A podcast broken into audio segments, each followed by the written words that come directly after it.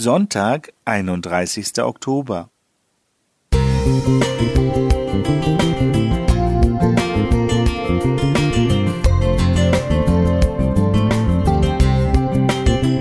Ein kleiner Lichtblick für den Tag.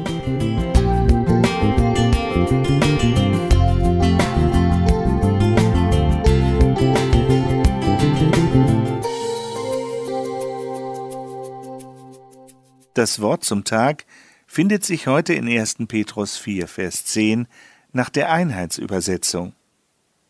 Dient einander als gute Verwalter der vielfältigen Gnade Gottes, jeder mit der Gabe, die er empfangen hat. Jesus sagte in Matthäus 20, Vers 28, dass er als Menschensohn nicht gekommen ist, dass er sich dienen lasse, sondern dass er diene und auf seine Jünger bezogen wollte er in Lukas 22, Vers 26, Der Größte unter euch sei wie der Jüngste, und der Führende wie der Dienende.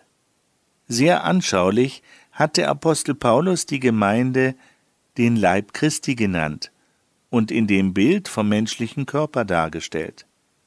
So 1. Korinther 12. Alle sollen einträchtig füreinander sorgen damit Spaltung vermieden werde. Die Leitungsdienste sind durchaus wichtig, wie aus Vers 28 hervorgeht, aber die Glieder des Leibes, die uns schwächer erscheinen, sind nach Vers 22 die nötigsten.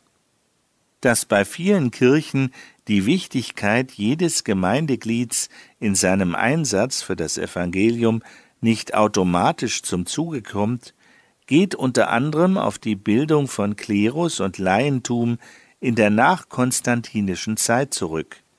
Das Wort Klerus, griechisch Kleros, heißt so viel wie Anteil oder Los. Das Wort wird verwendet für alle, die die sakramentale Weihe empfangen haben, wobei man sogar noch in höheren und in niederen Klerus unterscheidet. Der Laie von griechisch Laos das Volk abgeleitet, ist jemand aus dem Volk, im allgemeinen Sinn einer, der keine Fachkenntnisse hat. Und da kann es bis heute sein, dass die einen sich auf die Kompetenzen und Rechte ihres Amtes berufen, obwohl in der Bibel nur vom Dienst die Rede ist, und die anderen ganz froh darüber sind, nicht Theologie studiert zu haben und somit die Verantwortung gern auf die da oben abwälzen. Beides soll korrigiert werden, wenn eine Kirche dem biblischen Vorbild entsprechen will. Die Umsetzung dieses Programms Gottes ist keine leichte, aber eine sehr reizvolle und segensreiche Aufgabe.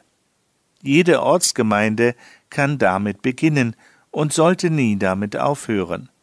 Jeder sollte dem anderen mit der Begabung dienen, die ihm Gott gegeben hat. Wenn ihr die vielfältigen Gaben Gottes in dieser Weise gebraucht, setzt ihr sie richtig ein. So 1. Petrus 4, Vers 10 nach der Hoffnung für alle. Dabei geht es nicht darum, sich selbst zu verwirklichen. Gnadengaben sind Geschenke Gottes. Deshalb gebührt allein ihm die Ehre. Das kann Gottes Gemeinde hier und heute hautnah verdeutlichen. Josef Butcher